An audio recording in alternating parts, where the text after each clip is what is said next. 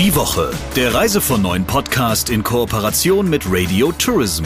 Mehr News aus der Travel-Industrie finden Sie auf reisevon9.de und in unserem täglichen kostenlosen Newsletter.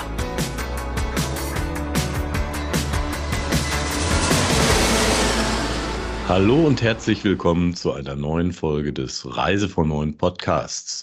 Heute mal ohne die liebe Kollegin Sabrina Gander, die sich irgendwo in der Welt rumtreibt. Was sie genau macht, das weiß ich gar nicht, aber dieses Rätsel werden wir sicher in der kommenden Woche lösen, wenn sie wieder mit von der Partie ist.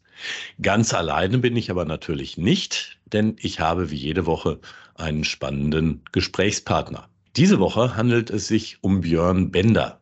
Der ist CEO von Rail Europe, einem Unternehmen, das vor vielen Jahrzehnten damit groß geworden ist, Reisen mit dem Zug in Europa an Kunden und Reiseanbieter aus Übersee zu verkaufen. Mittlerweile hat sich das Unternehmen auch in den europäischen Quellmärkten breit gemacht und ich habe mit ihm darüber gesprochen, was denn eigentlich bei Rail Europe so auf dem Plan steht und wie es sich insgesamt mit Bahnreisen, die über staatliche Grenzen gehen, in Europa verhält. Viel Spaß. Hallo Björn. Hallo Christian. Rail Europe ist ja nicht wirklich mit dem Verkauf von Bahnreisen in Europa groß geworden, sondern das Geschäftsmodell war eigentlich ein anderes. Ähm, jetzt seid ihr aber zunehmend hier auch im europäischen Markt oder im europäischen Vertrieb aktiv. Wie ist denn die Historie des Unternehmens? Das stimmt. Ähm, wenn ich gefragt werde, was ist denn Rail Europe so als Firma, dann antworte ich immer, ja, wir sind eigentlich sind wir so ein modernes und dynamisches Scale-up. Aber das stimmt nicht ganz, weil wir sind fast ein 100 Jahre altes Unternehmen.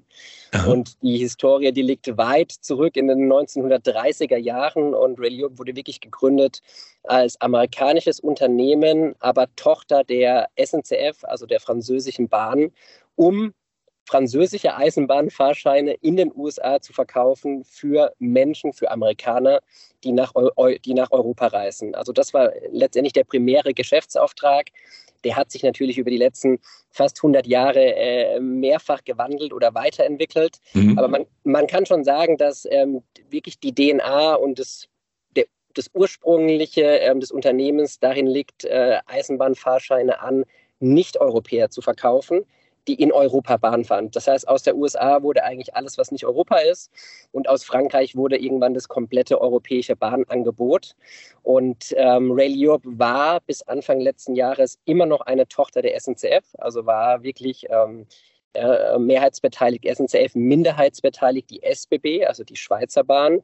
Und mhm. wir sind jetzt seit einem guten Jahr, wie wir so schön sagen, unabhängig, also voll privatwirtschaftlich, Private Equity backed und ähm, haben jetzt quasi in Anführungsstrichen neue Möglichkeiten, weil wir natürlich jetzt die Märkte, die Produkte ganz anders in Angriff nehmen können, als es die letzten Jahrzehnte der Fall war und jetzt auch eben keinen puren Vertriebsauftrag mehr haben, der außerhalb von Europa liegt, sondern eben jetzt auch Europa auf unsere Landkarte so genommen haben, wie wir in anderen Regionen schon seit Jahrzehnten unser Business machen. Als ihr ursprünglich gegründet wurde, da war das Geschäftsmodell ja noch tatsächlich ein ganz anderes. Da hat man auch nicht mal eben im Internet Bahntickets buchen können. Und ich nehme mal an, die ersten Touristen aus Amerika sind wahrscheinlich großenteils auch noch mit dem Schiff angereist und nicht etwa mit dem Flieger mal kurz. Was hat sich denn bei euch tatsächlich neben dem Hintergrund und äh, der Eignerschaft in den vergangenen Jahren verändert? Ja, du hast, du hast völlig recht. Ja, ich glaube, äh, äh, es ging los mit handgeschriebenen Papiertickets und ob die dann entweder mit dem Schiff oder vielleicht schon im Flugzeug nach Europa genommen wurden, das wissen wir gar nicht so genau. Aber es war natürlich ein sehr analoges Geschäft. Heute ist Reliop, wir sind ein Tech-Unternehmen. Ja, wir mhm. sind letztendlich, ähm, wie man so schön neudeutsch sagt, der Aggregator oder der Broker in der Mitte und sind ähm, der größte Aggregator global für europäisches Bahnfahren. Das heißt, man kann sich das so vorstellen, wir, wir verkaufen ungefähr 200 europäische Eisenbahngesellschaften, die sind quasi alle unsere Partner und sind so die, sag mal, die Supply-Seite des Brokers, also unterhalb des Brokers. Wir sind der Aggregator in der Mitte. Wir nennen das auch gerne Harmonizer, weil wir ähm, versuchen, die Themen einfach zu machen und zu harmonisieren, wenn es ums Thema Daten geht, wenn es um, das, um Thema ähm, Kundenzugang am Ende geht. Und oben quasi die Plattform sich vorgestellt, ist eigentlich die Demand-Seite, die Nachfrageseite, die aus der Reiseindustrie ähm, überwiegend besteht, also heute aus Reiseveranstaltern, aus Online-Travel-Agencies, aus Travel-Agency-Ketten ähm, und natürlich auch aus unseren eigenen direkten Vertriebskanälen. Also was wir machen ist, 200 Eisenbahnen zusammenfassen und über eine technische Schnittstelle am Ende dem Kunden, egal ob das dann der B2B-Kunde ist, der, der natürlich jetzt überwiegend wahrscheinlich auch die Zuhörerschaft heute angeht, ja, oder ob es dann der Endkunde ist, dem stellen wir quasi das komplette europäische äh, Eisenbahnangebot über eine Kundenschnittstelle zur Verfügung. Mhm. Und was war dafür ausschlaggebend, dass ihr dann auch in den europäischen Quellmarkt hereinkommen wolltet? Ja, ich, ich sag's mal ganz salopp formuliert. Natürlich, wenn du Tochter der SNCF und der SBB bist, diese beiden Bahnen brauchen in Europa ähm, vielleicht gar keinen Vertrieb. Oder sagen wir so, der Fokus liegt eher woanders, um mehr Menschen in die europäischen oder in dem Fall auch französischen und schweizerischen Züge zu bringen. Das heißt, der Auftrag war einfach ein anderer. Das hat einfach mit, mit, mit strategischer Ausrichtung zu tun. Und ihr könnt euch eigentlich so vorstellen, wir sind, wir waren schon immer aufgeteilt außerhalb von Europa in vier Regionen ähm, sehr klassisch. Ja. Wir sind in, in APEC vertreten, also Asia Pacific, wir sind in India, Middle East und Afrika vertreten, wir sind in Greater China und wir sind in Americas, also Nord- und Südamerika. Und was wir jetzt gemacht haben, ist eigentlich Europa als fünfte Region auf unsere Landkarte gehoben, weil wir, wir nennen das wie einige andere auch, einen Global Approach fahren. Das heißt, wir haben eigentlich ein europäisches Produkt, was wir aber global gleich mhm. verkaufen, egal ob das in Sydney in der Reiseagentur ist oder in München. Ähm, wir haben aber einen lokalen Ansatz. Das heißt, uns ist ganz wichtig, dass wir sehr eng mit der Travel Trade Industrie sind. Das heißt, wir haben natürlich Teams in Australien, in Indien, in China, in Korea, in Brasilien, in den USA sitzen, überall dort, wo wir Business machen, um genau diese Nähe auch zur Reiseindustrie, auch mit den Unterschieden ehrlicherweise, ähm, entsprechend abzubilden. Also das Produkt ist immer gleich, aber der Kundenzugang, der variiert natürlich von Markt zu Markt sehr, sehr stark. Ja, ähm, nehmen wir mal das Beispiel USA, ist ein sehr fragmentierter Markt. Wir haben, glaube ich, 9000 B2B-Partner in den USA. Ja, mhm. Also jede, jede kleine Agentur verkauft dann am Ende über uns. In anderen Märkten machen wir ungefähr ja, ähnliches Business über vielleicht 10, 15 Partner weil dann eben dieses, dieses Volumen auf einzelne Online-Travel-Agencies fokussiert ist und wo wir viel, viel stärker dann eben das B2B2C-Business machen. Also was uns getrieben haben, um zurückzukommen zu deiner Frage, Europa jetzt auch auf unsere Landkarte zu nehmen, ist die Opportunität. Ja, jetzt äh, natürlich auch äh, den Europäern äh, äh Bahnfahren so einfach wie möglich gestalten zu wollen und natürlich auch, und so ehrlich muss man auch sein, äh, Europa ist natürlich mit Abstand der größte Markt. Ja, wir sprechen über ein ähm, Eisenbahnvolumen in Europa von ungefähr 60 Milliarden Euro. 60 Milliarden Euro im Jahr werden ungefähr in Europa, wenn man den Studien glaubt, an Eisenbahntickets über alle Eisenbahngesellschaften umgesetzt. Und davon werden wahrscheinlich über 50 Milliarden auf jeden Fall in Europa verkauft. Das heißt, der Markt ist natürlich sehr groß und die Bedürfnisse, jetzt kommen wir mal auf die Kundenseite, sind die gleichen. Ja, weil wenn ich nicht mit dem deutschen Reiseveranstalter spreche, der nicht nur deutsche Pakete verkauft, also das klassische, ich fahre von Frankfurt ins Allgäu oder an die Ostsee, mhm. ähm, sondern mehrere Länder im Angebot hat, dann hat auch dieser Veranstalter kein Interesse daran, unterschiedliche APIs, technische Schnittstellen zu bewirtschaften mit unterschiedlichen europäischen Eisenbahngesellschaften, weil es am Ende viel zu komplex ist. Das heißt, auch da ist der Bedarf da, über eine Schnittstelle ähm, viel mehr zu bekommen, als das das Deutsche Bahnportfolio vielleicht am Ende ist. Hm. Nun sollte man ja eigentlich glauben, klar, wenn irgendjemand aus Asien hier in Europa grenzüberschreitende Bahnreisen buchen will, ja, das ist komplexe Aufgabe, denn die wissen vielleicht gar nicht, welche Bahngesellschaften da gerade aktiv sind und müssten das dann erstmal aufwendig recherchieren alles. Man würde ja normalerweise denken, für einen Europäer sich hierzulande ne, eine internationale Bahnreise zu buchen, sollte einfach sein. Warum ist das denn ja, überhaupt ist, nicht so? Es ist leider nicht einfach. Ne? Und das liegt an, an ich glaube, an unterschiedlichen Dingen. Das ist so ein bisschen auch meine persönliche Perspektive darauf. Ich glaube, was das Thema Vereinheitlichung angeht, Standards angeht, auch Liberalisierung angeht, mhm. Wettbewerb angeht, ähm, Datenaustausch angeht, Digitalisierung angeht, sind wir 20, vielleicht sogar 25 Jahre hinter der Airline-Industrie, was die Bahnwelt angeht. Das heißt, das, was eigentlich okay. eine, Jatta, eine Jatta geschaffen hat mit Online-Tickets, mit der Vereinheitlichung von Standards, das war in den 90er Jahren wahrscheinlich, ähm, da sind wir eigentlich im Moment gerade drin. Und jeder Europäer, jeder äh, von den Zuhörerinnen und Zuhörern, der grenzüberschreitend Eisenbahn schon gefahren ist in Europa, der weiß, dass es selbst für die Europäer oft nicht einfach ist. Warum? Weil die Tarife ähm, sehr, sehr unterschiedlich sind, die von Carrier zu Carrier angeboten werden. Es geht um sprachliche Hürden ähm, nach wie vor, auch in Europa. Es geht um sehr viel After-Sales-Prozesse. Das heißt, spätestens dann, wenn eben zum Refund-Thema kommt, aufgrund von Verspätungen oder Cancellation und so weiter, dann bin ich auf einmal im Kundenservice der Trenitalia, der spanischen Bahn, äh, des Eurostars, der Deutschen Bahn. Und das sind genau die Hürden, die Menschen übrigens vor allem Europäer zurückschrecken, überhaupt Bahn zu fahren. Das heißt, wir sprechen ja, mhm. oder mein Wunsch ist es auch im Sinne von den gesellschaftlichen Themen, die wir auf dem Tisch haben, Klimawandel etc., ähm, unser, unser Anspruch, ja Menschen anzusprechen, die heute noch nicht öffentlichen Verkehr nutzen. Das heißt, die, die im Auto sitzen, die individuellen Trans, äh, Transport als sehr, sehr convenient erleben. Und ähm, denen müssen wir ein Produkt bieten, um die Einstiegshürde zum Bahnfahren so niedrig wie möglich zu machen. Und das machen die nationalen Carrier gut, aber die machen es eben vor allem für die nationalen Angebote. Und das kann man ihnen ähm, gar nicht übel nehmen, weil natürlich das vorwiegend Staatsunternehmen sind, die auch die nationale Aufgabe respektive den nationalen Auftrag haben, für einen, für einen, für einen volkswirtschaftlichen Zweck, ja, die Mobilität in einem bestimmten Land zur, zur Verfügung zu stellen. Das heißt, aus meiner Sicht braucht es Dritte, braucht es Plattformen, die Europa eigentlich als ein Land am Ende sehen, also als, als ein Markt, in dem wir vernetzt Mobilität denken. Und es tut heute in der Eisenbahnwelt leider fast niemand. Und da, deswegen ist der Bedarf nach Vereinheitlichung, nach Vereinfachung ja nach wie vor sehr, sehr groß. Du hast es eben gesagt, ihr vertreibt, ihr arbeitet mit einer großen Menge an Bahngesellschaften innerhalb Europas zusammen. Man hätte ja eigentlich immer gedacht, dass äh, die EU-Kommission, die ansonsten auch immer bestrebt ist, alles Mögliche zusammenzubringen, zu harmonisieren, zu standardisieren in irgendeiner Weise, ähm, das auch mal ernsthaft für den innereuropäischen Bahnverkehr in Angriff nehmen würde. Warum hat das bislang noch nicht geklappt? Ja, ich, ich würde nicht sagen, dass es nicht geklappt hat. Ich würde sagen, es gibt erste gute Beispiele und wir sind eben, was ich vorhin sagte, weit hinter vergleichbaren Branchen zurück. Ich glaube, was ja passiert in Europa, und das ist ja schön zu sehen, Bahn bekommt einen anderen oder einen neuen Stellenwert. Ja, mhm. als ich begonnen habe in der Industrie vor über 15 Jahren, war Bahnfahren ziemlich unsexy.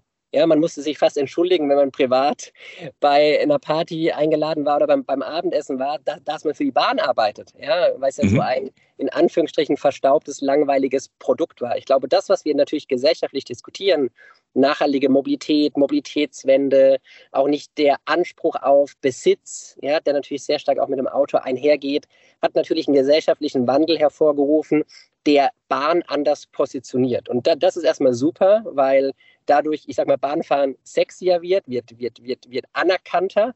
Ähm, bringt natürlich aber auch Erwartungen mit sich. Ja? Da können wir gleich vielleicht noch mal ein bisschen drüber sprechen. Die mhm. EU oder die europäische, auf dem europäischen Level passiert ja sehr viel. Ja? Ich glaube, in einem European Greenhouse Deal, der bis 2030 festgesetzt ist, sind mindestens 90 Milliarden Euro nur für die Bahn alloziert.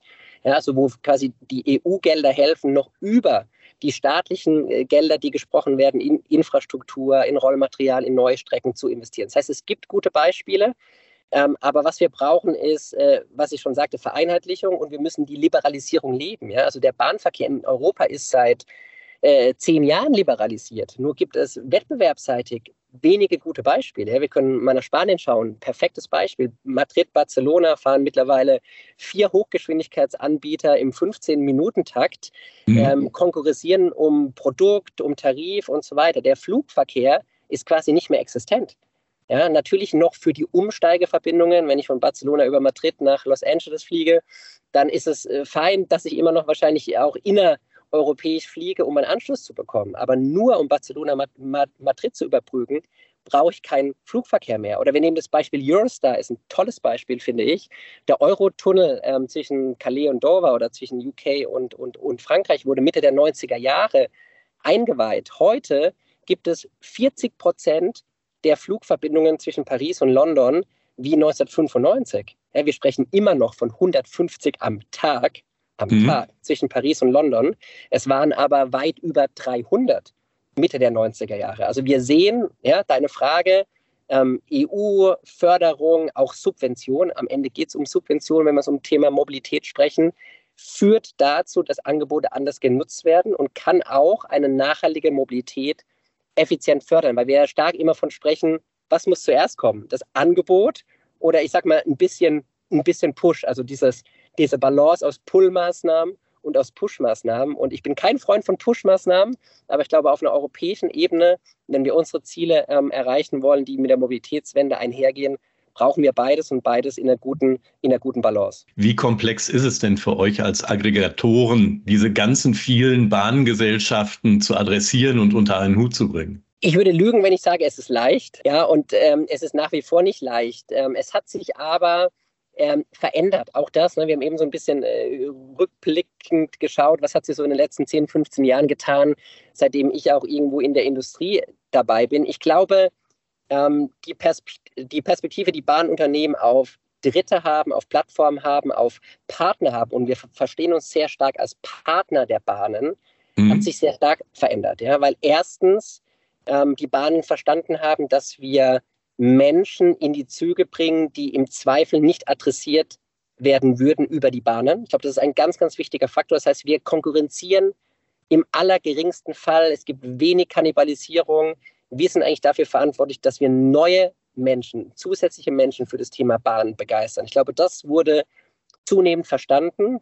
Und auf der anderen Seite auch technologisch Dinge einfacher können, die die Bahnen entweder nur schwer oder gar nicht umsetzen können oder die nie eine entsprechende Priorität genießen. Und meistens ist es ja ist es zweiteres, weil wenn ich als Bahn, wir können das Beispiel Deutsche Bahn nehmen, ähm, mhm. vertriebsseitig, technologisch entwickeln möchte, dass ich in der Lage bin, ganz Europa über mein Vertriebssystem zu verkaufen, werde ich bestimmt zehn Themen finden, die speziell nur für den deutschen Kunden, der national fährt, höher priorisiert werden. Das heißt, die Themen rücken immer nach unten und Bahnen haben eigentlich verstanden zu sagen, okay, vielleicht können Dritte gerade digital und technologisch Dinge schneller und einfacher, als ich selbst kann.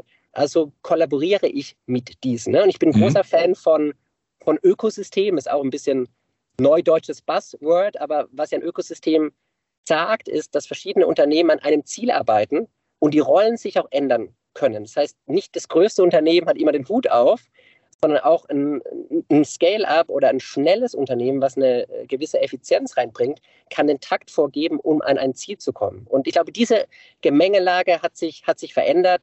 Neben diesen Themen, Christian, gibt es natürlich wahnsinnig viele Themen, die hinsichtlich Daten gehen und Provisionen. Und wir haben ja in Deutschland gerade das mhm. Thema, wie werden, wie werden auch Dritte verprovisioniert von der Deutschen Bahn. Das sind natürlich sehr, sehr große Fragestellungen, ähm, für die wir aus meiner Sicht einfach eine Vereinheitlichung brauchen. Ich glaube, da brauchst einfach eine klare Regel, die für alle gilt und nicht dieses Ab- und Zugeben an der einen oder anderen Stelle. Und ich halte auch nichts davon, ähm, Märkte zuzumachen. Ja, so was wir auch gesehen haben in der Mobilität oder auch in der Touristik, dass man sehr stark die letzten 20 Jahre versucht hat, das zu bewahren, was man hat ähm, mhm. Das ist vergänglich. Ja, das wissen wir alle. Und äh, es, ist, es ist sicherlich sinnvoller, sich mit den Möglichkeiten ähm, auseinanderzusetzen, die die, die, die ähm, Zukunft bringen kann. Letzter Satz dazu, weil wir oft angesprochen werden, wie positionieren wir uns so im Gegensatz zu anderen, die Ähnliches tun wie wir.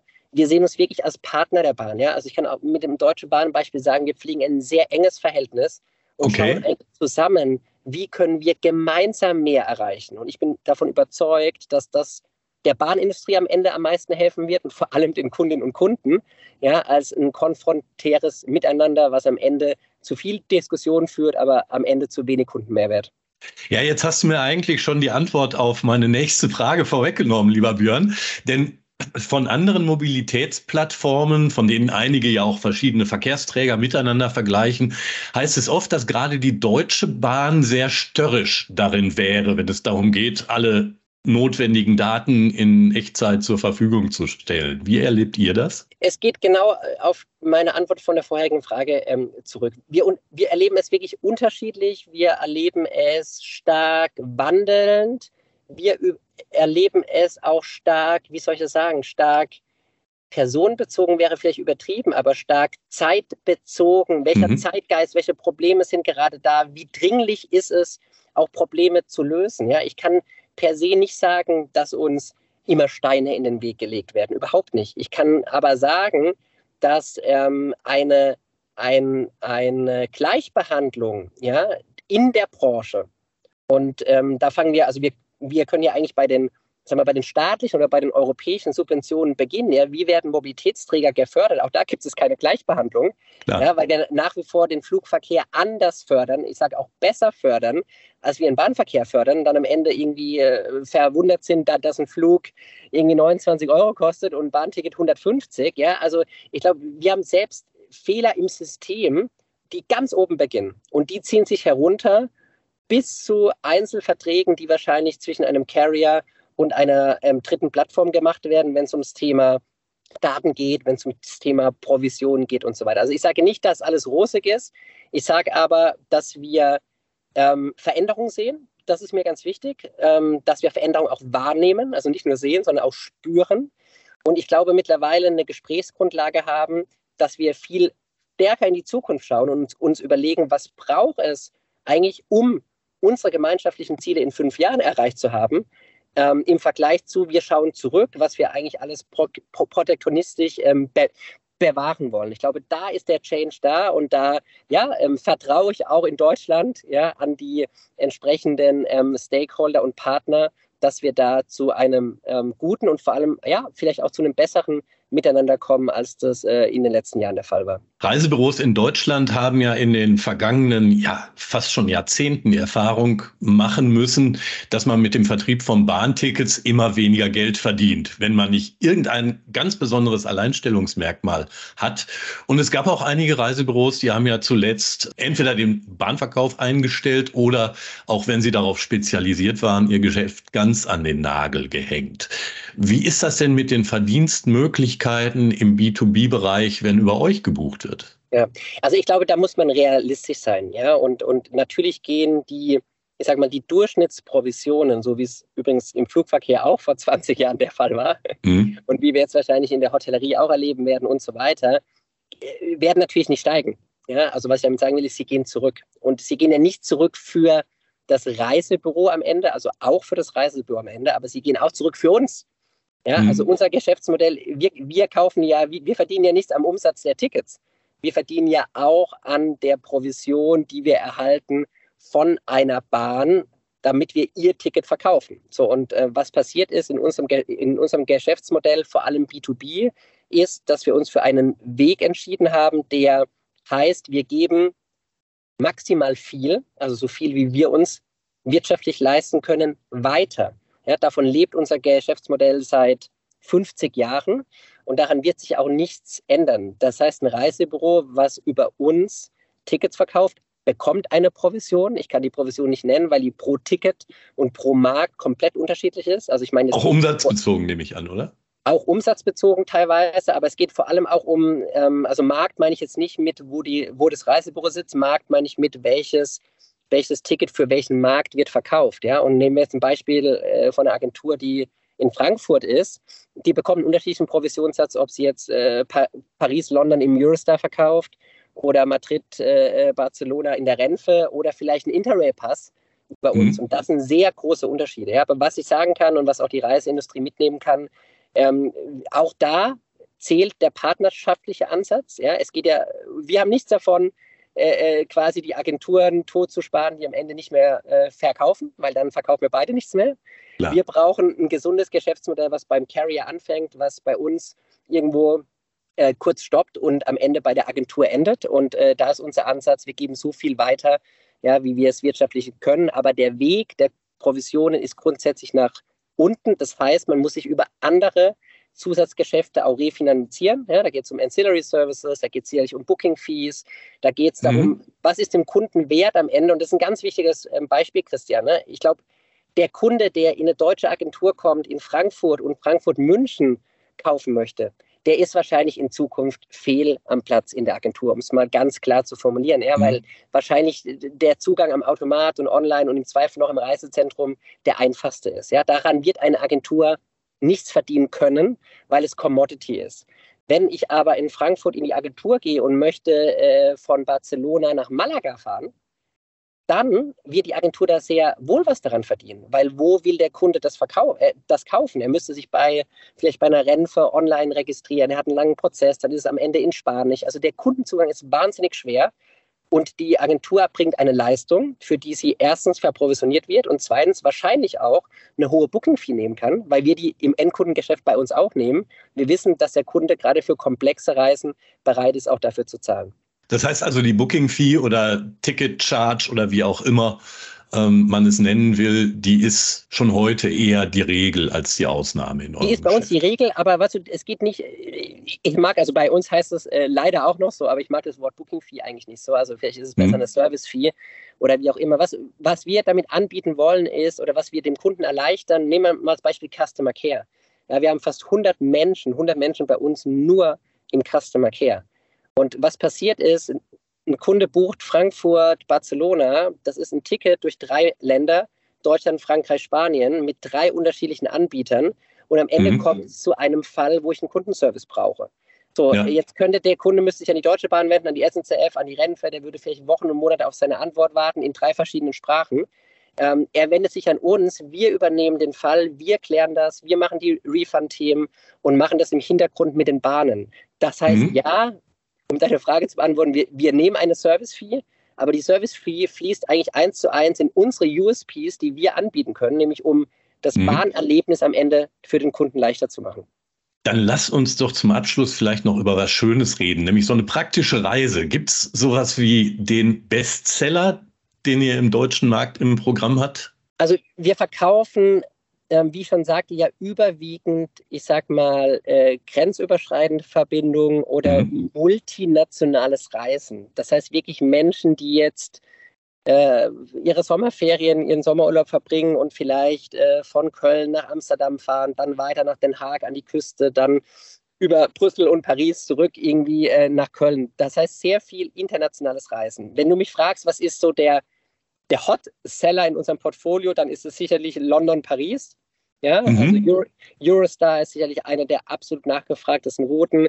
Wir verkaufen sehr viel Pässe, also für die Deutschen oder für die Europäer sehr viel Interrail-Pässe ähm, auch.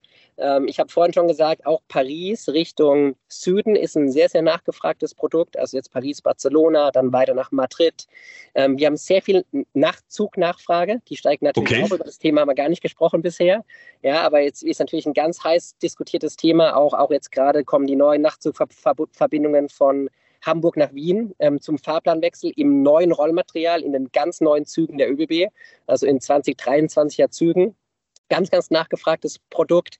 Und du kannst eigentlich sagen, von Deutschland aus sind so die klassischen Routen, wenn man grenzüberschreitend Bahn fährt. Ja? Also wir nehmen mal München, Wien, München, Salzburg, München, Zürich, München, Bern, äh, auch Basel, Bern natürlich dann die, die, Ecke runter. Alles, was nach Frankreich reingeht, Niederlande, Belgien, Kopenhagen, Warschau, Prag. Also quasi einmal um Deutschland herumgezogen, immer dann, wenn es ums grenzüberschreitendes Fahren geht. Warum ist es so? Lass mich das noch kurz sagen. Ähm, wir nehmen mal das Beispiel pa Paris-Frankfurt. Ja? Was passiert, wenn ich als deutscher Kunde Paris-Frank oder Frankfurt-Paris buchen möchte? Mhm. Ähm, um wirklich sicher zu gehen, dass ich das günstigste Ticket in diesem Zug erwische, muss ich, und das wissen die wenigsten Kunden, eigentlich in beide Vertriebssysteme reinschauen, nämlich Deutsche Bahn und SNCF, weil dieser Zug im Hintergrund in Buchungsklassen, in Yield Management eingeteilt ist und diese beiden Backend-Systeme nicht miteinander korrespondieren. Das heißt, vielleicht ist der günstigste Preis bei der Deutschen Bahn ausverkauft, ich buche einen höheren Preis, würde ihn aber bei der SNCF noch bekommen, weiß es aber nicht. Der Vorteil bei uns ist, wir schauen in beide Systeme rein und bringen den günstigsten Preis an die Oberfläche. Das ist eigentlich der wirkliche USP, wie man so schön sagt, Unique Selling Point, wenn es um ähm, einfaches, grenzüberschreitendes Reisen geht, wo wir wirklich auch für den Europäer, auch für den Deutschen einen Mehrwert liefern können. Das war jetzt sehr schön auf den Punkt gebracht. Lieber Björn, vielen Dank für die spannenden Einblicke. Danke dir, Christian. Hat großen Spaß gemacht. Bis bald. Das war unser Talk. Wir haben aber natürlich noch ein kleines Thema, mit dem wir uns in dieser Woche zum Abschluss des Podcasts beschäftigen. Und die vergangene Hauptstadt Tagung des DRV war in der letzten Woche wesentlich davon geprägt, dass seitens der EU eine Überarbeitung der Pauschalreiserichtlinie ansteht.